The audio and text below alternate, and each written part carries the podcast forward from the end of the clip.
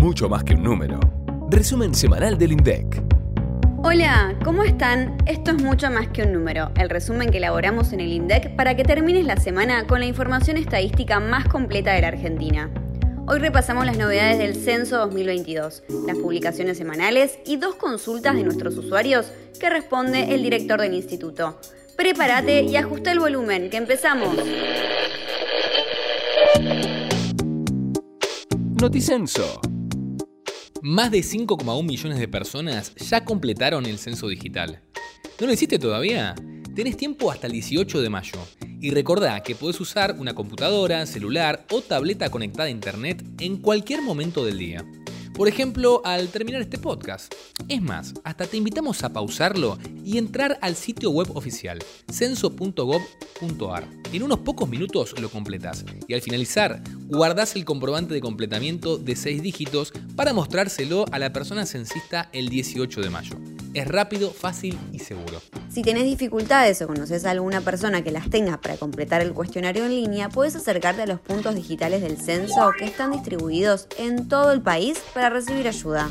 ¿De qué se trata? Son espacios públicos que cuentan con computadoras conectadas a Internet, en donde también se ofrece asistencia y orientación a quienes no están familiarizados con el uso de herramientas digitales. Toda persona mayor de 14 años que tenga conocimiento de los datos propios y de todos los miembros de su hogar y su vivienda puede acercarse con su DNI a cualquiera de los puntos digitales. Ya está disponible el mapa, que dejamos en la descripción del capítulo para que encuentres el más cercano a tu domicilio. Compartí esta información con quienes crean que pueden aprovechar este servicio para adelantarte el censo 2022. Y mientras avanza el censo digital en todo el país, la maquinaria de producción de estadísticas de coyuntura no detiene su marcha. El martes difundimos el informe de la utilización de la capacidad instalada de la industria, a través del cual se mide la capacidad productiva del sector industrial en términos porcentuales. El relevamiento comprende un panel de entre 600 y 700 empresas que se agrupan en 12 bloques según el sector industrial al que pertenecen. En febrero, la industria trabajó al 64,3% de su capacidad instalada, es decir, 6 puntos porcentuales por encima de febrero de 2021, cuando había sido de 58,3%. Tres bloques sectoriales presentaron niveles de utilización de la capacidad instalada superiores al 70% fueron papel y cartón, con 77,9%, productos minerales no metálicos, que lo hizo en un 76,1%, y sustancias y productos químicos, con un 71,9%. Otros sectores estuvieron debajo del nivel general, pero presentaron importantes variaciones porcentuales con respecto a un año atrás. La industria automotriz, por ejemplo, trabajó en febrero al 51,6% de su potencial productivo, pero aumentó 18,2 puntos porcentuales con respecto al mismo mes del año pasado como consecuencia de una mayor cantidad de unidades fabricadas en las terminales. En las páginas 4 y 5 del informe tenés el detalle del resto de los grupos y los principales factores que incidieron en sus variaciones. Es hora de cambiar de carril y hablar de los índices de patentamientos, que miden la evolución mensual de nuevos patentamientos de vehículos en todo el país. ¿Sabías que en marzo se patentaron más motos que automóviles? Para ser exactos, fueron 45.810 versus 21.813. Dato destacado. Para identificar la última vez en que se patentaron más autos que motos, nos tenemos que remontar a enero de 2021. Podés comparar la evolución de estos vehículos y otros más desde enero de 2014 en los gráficos estadísticos del panel digital con el que se difunde esta información. Va enlace. Continuamos con el índice del costo de la construcción porque esta semana conocimos los datos de marzo. El índice general exhibió una variación positiva de 4,4% en comparación con el mes anterior. Con respecto a la variación interanual, se registró un incremento de 50,2% y en lo que va del año acumula una variación de 11,8%. Como seguro ya recuerdan, este indicador está formado por tres bloques. Materiales, mano de obra y gastos generales. Si les parece, hacemos foco en los materiales. ¿Cuáles fueron los que exhibieron mayor incremento?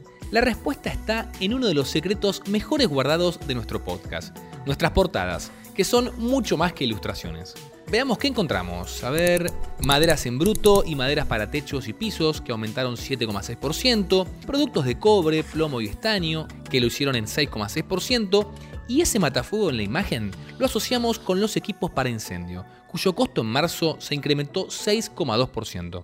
El informe también ofrece una lectura alternativa a los tres capítulos que mencionamos y pueden analizarse los costos según las principales tareas que conforman una obra.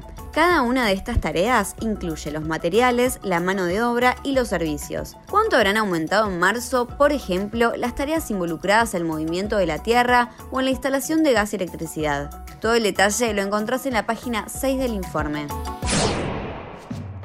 Continuamos con los índices y en este caso nos detenemos en los precios mayoristas. El índice de precios internos al por mayor, que mide los precios que se venden en el mercado interno e incluye impuestos, registró un aumento de 6,3% en marzo. Esta variación fue impulsada por la suba de 6,4% en los productos nacionales y de 5,4% en los productos importados. Si desagregamos el índice de los nacionales, identificamos que la mayor alza se registró en los productos primarios, un 6,8%, y fue impulsado especialmente por los productos pesqueros. En el cuadro 2 de la página 5 puedes encontrar el detalle de la composición de cada bloque con sus respectivas variaciones. Anímate a conocer más sobre este informe muy detallado. Pasemos ahora a mirar más allá del consumo interno para repasar juntos las estadísticas de comercio exterior de bienes de la Argentina. En marzo, el intercambio comercial argentino, es decir, la suma de las importaciones y las exportaciones, fue de 14.425 millones de dólares, 30,7% más que en el mismo mes del año pasado. Ahora bien, si en vez de sumar les restamos la Simpo a las Expo, obtenemos lo que se denomina el saldo comercial, que en el tercer mes del año exhibió un superávit de 279 millones de dólares. Este informe presenta información exhaustiva sobre los principales socios comerciales y su participación en el comercio de bienes con nuestro país. En los primeros tres meses del año, por ejemplo, las importaciones provenientes de China, Brasil y Estados Unidos representaron más de la mitad del total nacional. Y hablando de importaciones, otra información relevante del ICA, sigla con la que abreviamos esta publicación, es la dinámica de costos del flete internacional. Desde finales de 2020, el valor del costo de este tipo de transporte aumentó considerablemente. En marzo de este año, el valor unitario del flete internacional fue de 134,6 dólares por tonelada, un 81,9% más que en el mismo mes de 2021 y 167,6% más que en marzo de 2020, cuando el valor era de 50,3 dólares por tonelada. Por otro lado, publicamos el estimador mensual de actividad económica del EMAE. En febrero, el indicador registró un incremento de 9,1% en la comparación interanual. De esta manera, en los primeros dos meses del año, acumuló un alza de 7%. 14 de los sectores de actividad que conforman el EMAE registraron subas, entre los que se destacaron hoteles y restaurantes con 31,9%, transporte y comunicaciones con 14,5% y explotación de minas y canteras en 14,1%.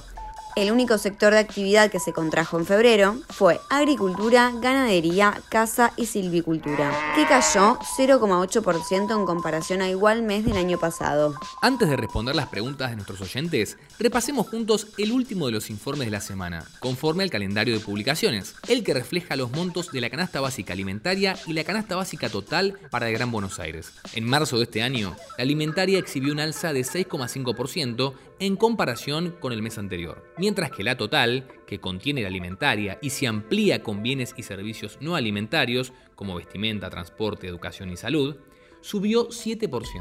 De esta forma, en el tercer mes del año, un hogar compuesto por tres integrantes necesitó 31.735 pesos para no ser considerada indigente, mientras que en febrero se habían necesitado 29.785 pesos.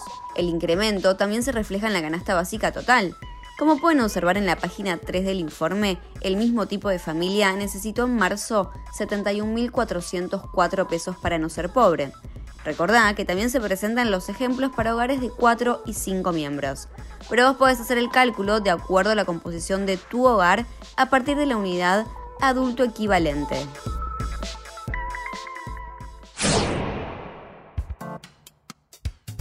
Línea de referencia. Damos paso a Línea de Referencia, el espacio en donde el director técnico del INDEC, Pedro Lines, responde las consultas que nos llegan al 11 3206 7010 o por nuestras redes sociales. Seguinos Estamos en Facebook, Twitter, LinkedIn e Instagram. A través de las distintas redes nos han llegado algunas consultas sobre la pregunta 26 del cuestionario del censo. En esta pregunta, repasemos, se indaga si las personas han trabajado al menos una hora la semana anterior a la fecha de respuesta, sin contar las tareas domésticas del hogar. ¿A qué se debe esta pregunta? Esta pregunta la hacemos siguiendo las recomendaciones internacionales que garantizan la comparabilidad con los países. Como siempre decimos, el objetivo del censo es captar los fenómenos estructurales de la sociedad y no los coyunturales que se captan a través de encuestas. En el caso de esta pregunta sobre si la persona trabajó al menos una hora, la idea no es medir el empleo o la ocupación, sino el objetivo en realidad es captar el universo completo de la población que está activa laboralmente, es decir, que realiza algún tipo de trabajo, pago o no. Y esto nos sirve entonces para definir la estructura eh, de la población activa del país y en base a eso se elabora el marco de muestreo para realizar las encuestas que nos ayudan a captar las particularidades y la evolución periódica del mercado de trabajo en nuestro país. Vamos con la segunda consulta. Esta vez nos llegó vía Facebook. Víctor nos dice, ¿dónde puedo ver las 10 exportaciones e importaciones más importantes del último año? Es para un trabajo de la facultad. Gracias. Víctor, gracias por tu consulta y la forma más fácil de responderte es ingresando al sistema de consulta de comercio exterior de bienes desde la siguiente página web, comex con x al final, Una vez que entras, tenés que ir a la pestaña que se llama Ranking, donde vas a poder acceder de manera muy rápida a todas las exportaciones e importaciones agrupadas por capítulo y también por país de origen. Además, si querés, vas a poder consultar el top 5 de los productos para el año que vos elijas. Si te animas a ir un poquito más allá, en la pestaña Base de datos, vas a poder descargar los microdatos de todos los productos exportados e importados para un año en particular, donde vas a poder encontrar el destino de las exportaciones, el valor de los dólares exportados, la cantidad eh, exportada y su peso en toneladas. También vas a poder descargar, si querés, las series exportadas por su origen provincial. Cualquier consulta que tengas, no dudes en escribir al Centro Estadístico de Servicios y te ayudamos. El correo es CES, de casa, e Ernesto, Saúl, arroba.